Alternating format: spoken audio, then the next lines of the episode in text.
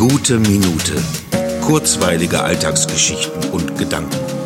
Mein Name ist Matthias Hecht und jetzt geht's auch schon los. Stofftiere. Fast alle hatten wir eins als Kind.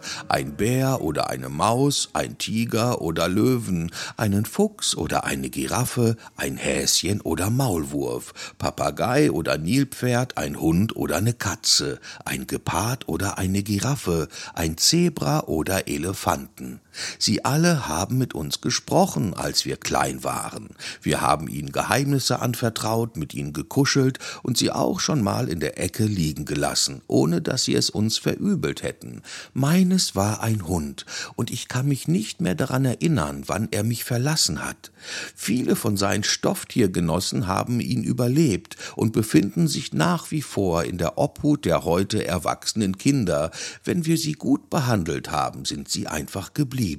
Und wenn man ihnen in die Augen schaut, weiß man, dass sie noch immer alles wissen, was ihnen je erzählt wurde.